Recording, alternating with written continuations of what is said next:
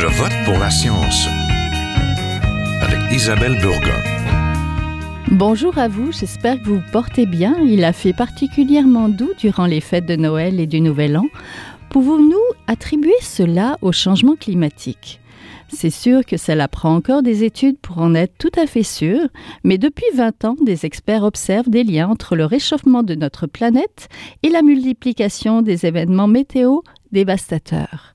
Ces scientifiques trouvent beaucoup de corrélations entre climat et météo extrêmes, de la canicule mortelle en Europe en 2003 aux récentes inondations et vagues de chaleur en Colombie-Britannique en 2021.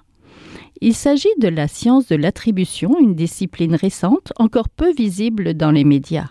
Elle est tout de même de plus en plus importante du côté de la recherche, comme on a pu voir lors de la dernière conférence des partis sur le climat, la COP27, surtout pour euh, soutenir d'éventuelles compensations aux pays qui vivent des conséquences de ces événements extrêmes.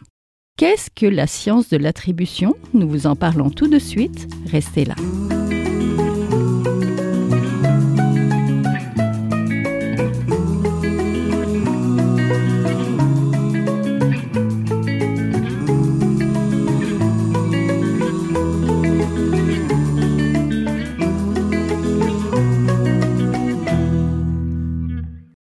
À Je vote pour la science cette semaine, nous vous parlons de la science de l'attribution, qui est une discipline visant à démontrer que les impacts du climat sur la météo sont déjà quantifiables et donc il faut agir au plus vite. J'en parle aujourd'hui avec Nathan Guillette, chercheur au Centre canadien de la modélisation et de l'analyse climatique à Environnement et Changement climatique Canada. Bonjour.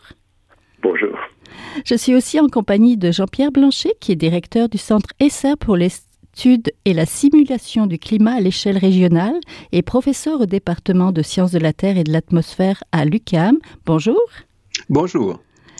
Donc les vagues de chaleur européennes, nord-américaines de 2014, les incendies extrêmes d'avril 2021 à Cape Town en Afrique du Sud ou les inondations au Nevada et en, en Californie de la même année se seraient produits en raison des changements climatiques causés par l'humain.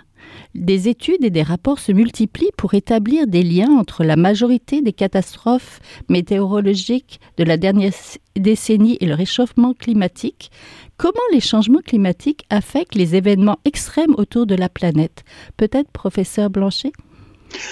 Oui, euh, effectivement. Moi, je comparerais la, météo et le climat comme la santé, la santé humaine. Mm-hmm. Donc, quand on, euh, on a un, rhume ou euh, une fois par saison ou occasionnellement, c'est pas un, manque de santé. Mais si on a un rhume qui se répète à, tous les mois ou régulièrement, la, santé est affectée. C'est comme le climat. Donc, le climat, la météorologie a des événements extrêmes naturellement, mais quand ces événements extrêmes se répètent, euh, plus fréquemment et deviennent plus intenses. Alors là, on a une question de santé planétaire. Mm-hmm. Vous voyez. Donc, effectivement, il y a un lien, euh, mais c'est un lien d'amplitude et c'est surtout au travers la variabilité du climat que ça joue.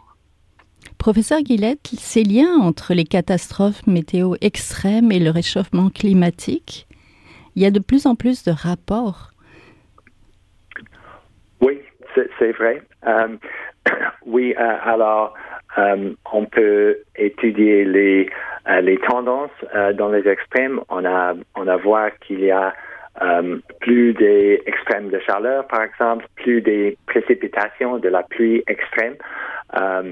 et ces tendances sont causées par les activités humaines, les changements climatiques.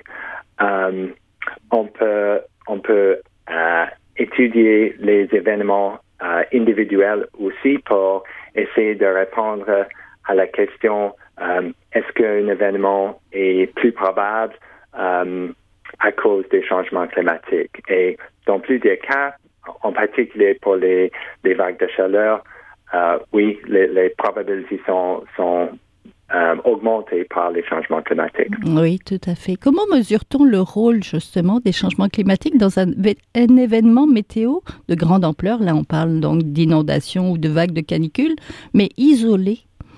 Quand on en a un, comment on fait Peut-être, euh, Monsieur Blanchette? Oui, c'est difficile à dire parce que c'est un, un, événement qu'on peut prendre comme isolé.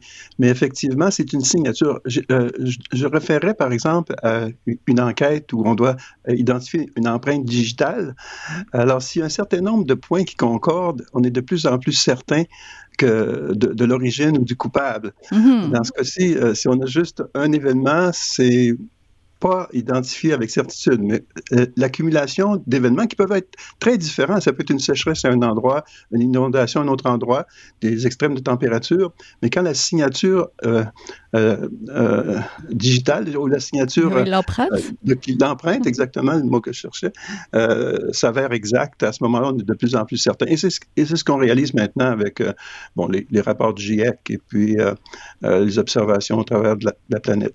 Mais un seul événement, c'est difficile de dire. Il faut vraiment le prendre en contexte dans l'ensemble. Oui, Monsieur Guillette, comment on peut trouver donc hors de tout doute que cet événement climatique n'aurait pas pu avoir lieu en l'absence de réchauffement climatique?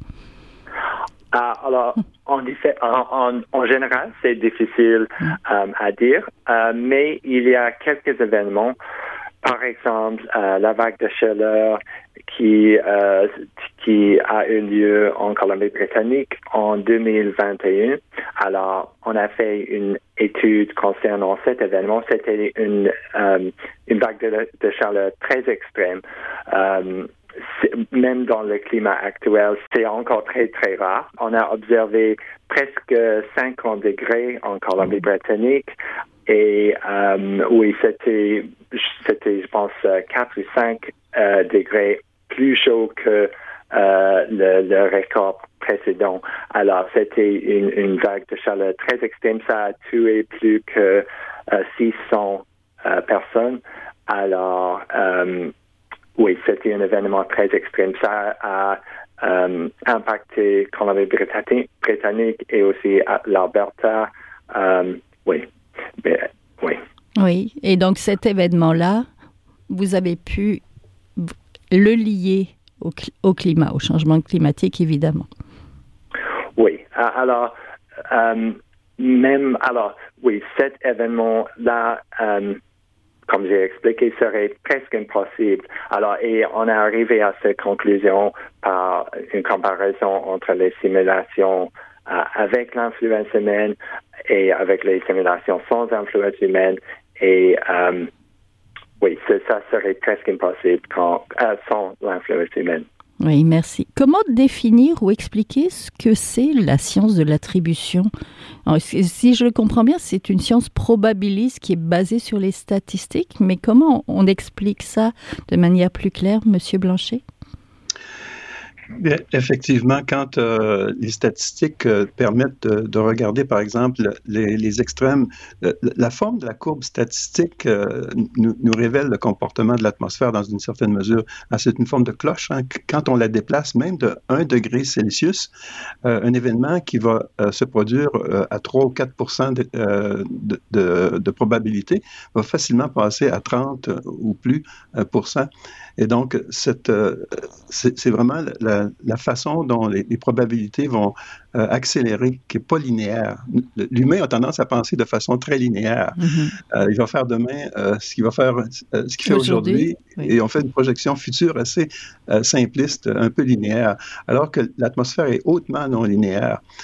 donc les réponses sont beaucoup plus fortes qu'anticipées. Les statistiques nous permettent de dégager ces événements-là et de, et de mieux les mettre en évidence. Monsieur Guillette, comment vous expliqueriez donc la science de l'attribution? Comment vous l'expliquez, vous, à, votre famille? Euh, Oui, alors, euh, c'est une, une, comparaison. Alors, l'attribution des événements, c'est une, comparaison euh, de la probabilité d'un événement dans le climat actuel avec la probabilité dans le climat sans influence humaine. Alors, une euh, et c'est euh, c'est euh, pour donner un autre exemple, c'est c'est un peu comme dans le, le médecin, si on fume, on augmente la, la risque, la probabilité d'un cancer, par exemple. Et c'est la même chose avec les changements climatiques. Alors, les extrêmes se passe, se produit même sans les, changements climatiques, mais les probabilités, la, risque d'un événement et de plusieurs événements est encore plus grand à cause des changements climatiques. Oui, c'est un bon exemple. Professeur Blanchet, comment a émergé cette discipline qui est relativement nouvelle, j'ai l'impression? Oui, effectivement. Mon secteur est beaucoup plus du côté de la physique de, de l'atmosphère, comprendre mm-hmm. les mécanismes. Une fois qu'on a euh, une bonne appréciation des mécanismes, on se demande euh, quelle est leur, leur probabilité d'occurrence de, des événements. Et c'est là où le lien avec euh, les, la statistique nous permet de, de dégager euh, les, les, résultats qu'on a anticipés au travers les, les études, disons, de processus atmosphériques. Ça fait à peu près une dizaine, quinzaine d'années que les ah. chercheurs. Oui, Monsieur Guillet? Oui, je peux essayer de répondre. Euh, je, pense que la, première étude a été publiée en 2004 et c'était une, une étude concernant euh, la vague de chaleur en Europe en 2003, je pense. Alors, et c'était publié par les, des chercheurs en Angleterre. Euh, parce que j'ai travaillé, travaillé euh, avec ces chercheurs, en, cette euh, époque-là. Et oui, c'était, la première étude. Alors, euh, il y a beaucoup plus de des études étaient publiées dans les dans dernières cinq années, par exemple, mais ça a émergé, ça a commencé, oui, il, il, y a 20 années. Il y a près de 20 ans. Qu'est-ce qui les a mis, ces chercheurs, euh, sur la piste finalement pour lier les événements météorologiques extrêmes au climat. Monsieur Guillette, qu'est-ce qu'il leur, quelle a été vraiment l'étincelle finalement qui leur les a menés sur, cette piste-là?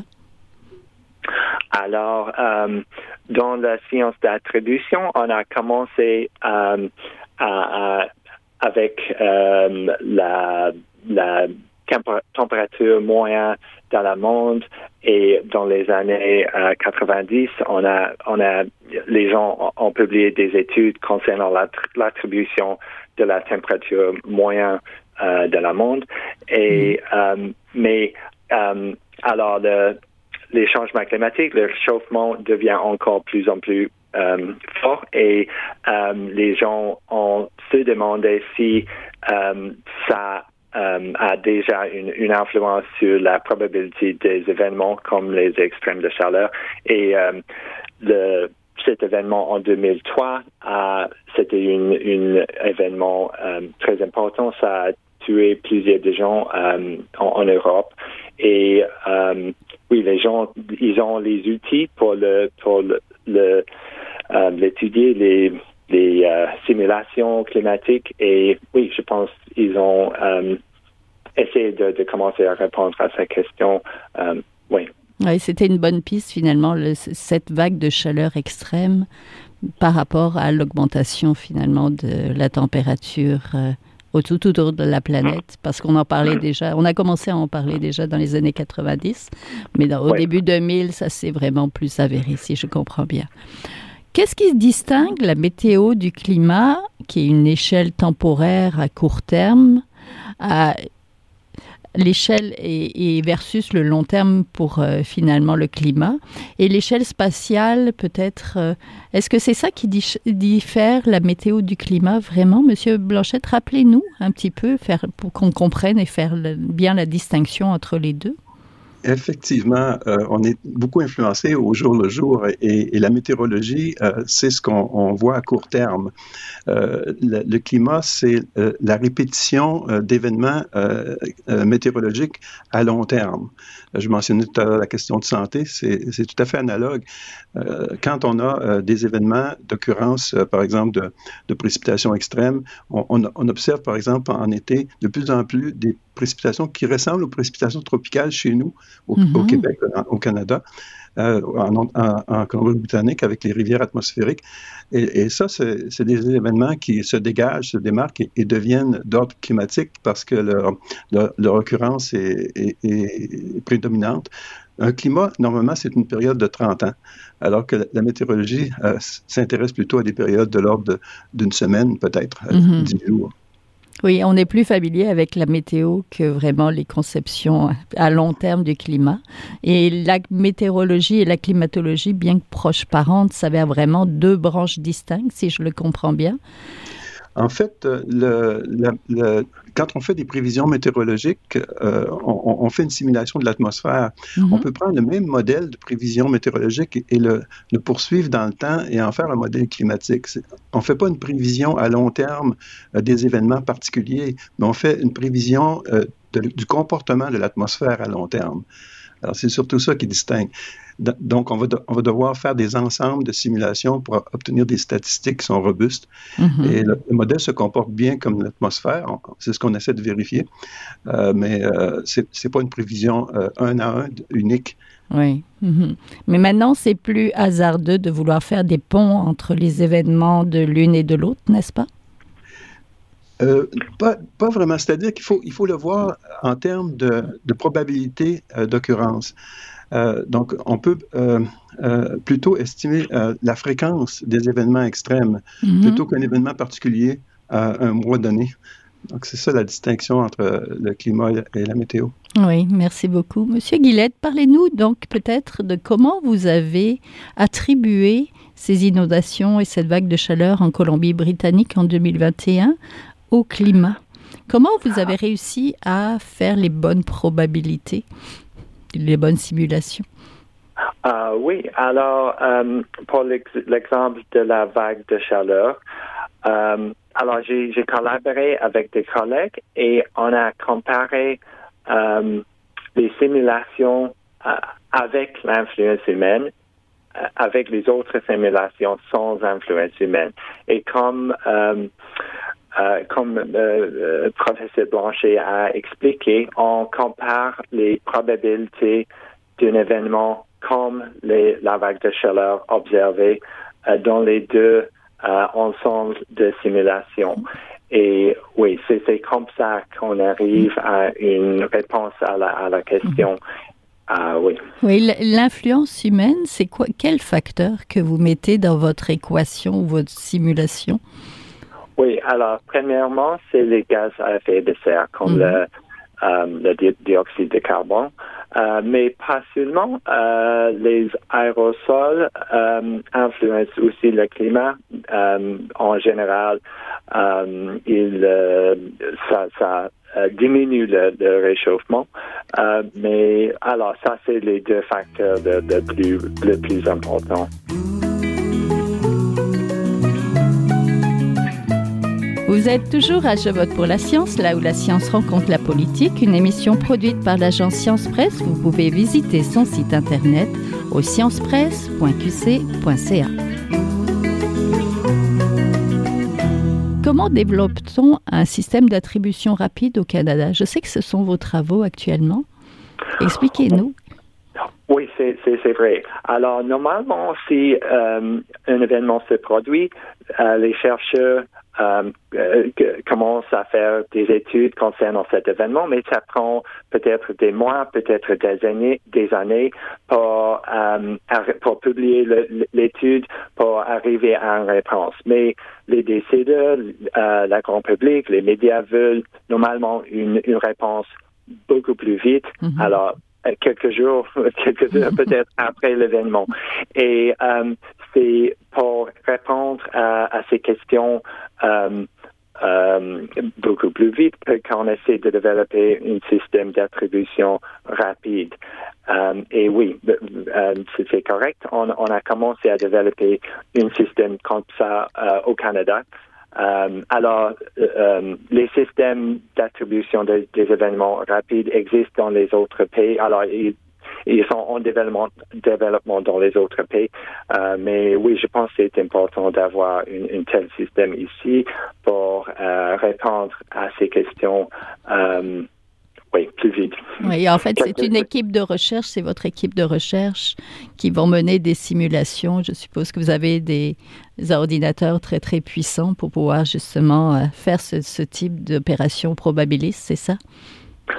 Oui, c'est vrai. Et euh, oui, c'est, c'est euh, comme on a discuté, c'est une ça, ça touche dans le domaine de la météorologie et aussi dans le domaine de la climatologie et c'est une collaboration entre alors je travaille dans la division de recherche climatologique et on travaille aussi avec les gens qui euh, s'occupent des prévisions météorologiques, euh, les gens à Dorval, à, Montréal, qui travaillent euh, sur les sur le développement de, de, de la système des prévisions météorologiques parce que c'est important que euh, on peut simuler les extrêmes canadiens très, très bien, euh, mais c'est important aussi qu'on peut simuler l'influence des changements climatiques euh, très bien. Oui. Est-ce que ça, on va voir apparaître peut-être ça dans notre page quand, on va sur la page d'Environnement Canada et qu'on met notre ville pour avoir la météo d'aujourd'hui ou de la semaine qui s'en vient? Est-ce qu'un jour on peut imaginer qu'on pourrait voir euh, la probabilité que, par exemple, une inondation, s'il y a une inondation, avoir ces informations sur cette même page destinée au grand public? Oui, euh, euh, alors un jour, ça c'est l'idée. Alors il y a beaucoup de recherches à, faire pour arriver à ce bout, mais oui, ça c'est l'idée. Merci. Professeur Blanchet, comment la science de l'attribution peut-elle nous aider à mieux prévenir ou simuler les événements locaux? En d'autres mots, comment les chercheurs du Centre SR pour l'étude et la simulation du climat à l'échelle régionale pourraient s'en servir concrètement? Pour nous, c'est d'augmenter la résolution spatiale pour voir à l'échelle euh, des villes et des régions. Avec le modèle régional, on arrive à des résolutions de, du kilomètre et, sous-kilomètre, de façon à voir quelle est la réponse euh, du milieu euh, proche de, l'humain, mm-hmm. du milieu environnant, aux réponses au forçage à grande échelle. Et, ça, c'est une façon. Et, et, l'autre façon, c'est de, de faire de l'observation. La science est composée de, de, de théorie et d'observation. Mm-hmm. En même temps qu'on fait des simulations, il faut faire des observations. On a développé à, l'UCAM un, un, instrument euh, nouveau, euh, le radiomètre infrarouge lointain, qui couvre des nouvelles bandes. 60, 70 de la radiation thermique, la radiation qui vient de, l'infrarouge, qui est notre effet de serre, n'était pas mesurée de l'espace. Maintenant, on est capable de le mesurer avec cet instrument. On aura une, campagne, une, mission majeure avec la NASA euh, qui est en préparation, euh, EOS, euh, qui va servir justement à mesurer, à vérifier les simulations et améliorer la, la prévisibilité à court terme. Est-ce que ça, ça pourrait être disponible pour le grand public? Est-ce qu'on pourrait avoir des, tout à fait, tout à fait. En fait, l'Agence spatiale canadienne et la NASA ont des programmes présentement pour démocratiser les données. Même les, les outils qu'on utilise euh, pour faire les analyses euh, vont éventuellement être disponibles euh, aux gens qui vont vouloir les utiliser. Oui, là, on parle de chercheurs plus que de public. Oui, mais l'interface peut être améliorée beaucoup pour faciliter l'usage maintenant avec l'Internet. on peut faire des, fenêtres conviviales qui permettent mm. de poser des questions. et le système expert, les systèmes intelligents maintenant deviennent de plus en plus sophistiqués pour utiliser et faire une interface utile à l'usager. Entendu. Les scientifiques de l'Organisation météorologique mondiale ont émis des recommandations pour aider les scientifiques à mieux vulgariser le rôle de l'évolution du climat dans un événement météo récent à destination des médias. Il y a le message de ne pas tout mélanger qui date de, des années 90, mais la difficulté aussi pour le public de saisir les dessous scientifiques du réchauffement climatique. Les gens ne font pas toujours le lien entre un événement météorologique violent et les changements climatiques.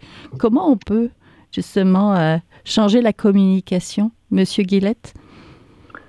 Oui, ça c'est une bonne question. Alors, et je, dois dire que ça dépend. Il y a quelques événements extrêmes qui, qui ne sont pas. Euh, alors, par exemple, les extrêmes euh, de froid, de froid. Alors, ces événements deviennent moins probables à cause des changements climatiques. Alors, c'est, important de, d'expliquer qu'il y a, y a une influence humaine. Alors, l'influence humaine augmente la probabilité, la risque de quelques événements, mais ça diminue la risque de, quelques autres événements comme, les extrêmes de froid.